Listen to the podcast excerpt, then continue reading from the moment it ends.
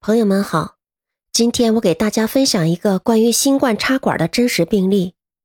这位患者是一名三十一岁的男性，体重高达一百零三公斤，身体负担沉重，BMI 指数高达四十一。他在一次跟朋友的聚会后感染了新冠病毒，情况非常严重，需要紧急送入 ICU。当他被送进我们大学的 ICU 时，病情十分的危急。氧气流量已经高达每分钟十升，但是血氧浓度在百分之八十二，无法仰卧位，呼吸异常困难。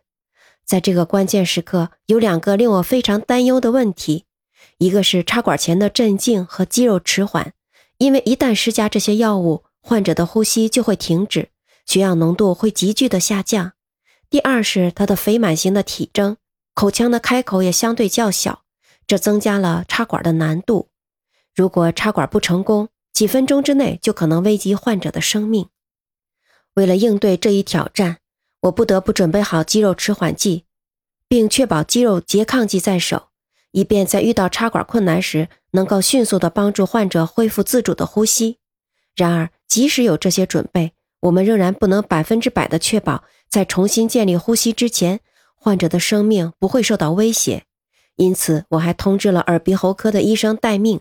准备随时进行气管切开手术，以确保患者的生命安全。为了保证我们自己的安全，我们也仔细地戴好了 N95 口罩，还必须在一层薄膜下进行插管操作，视野非常的有限。但凭借我的技术，我成功的完成了这一项复杂的操作。事后，患者在 ICU 住院十天，经过艰苦的努力，顺利的康复出院了。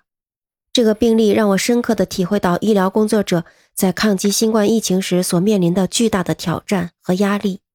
我们不仅要关心患者的生命，还必须时刻的保护自己的安全。这次经历也更加让我坚定了医疗团队的决心。无论遇到多大的困难，都必须全力以赴，为患者的健康和生命。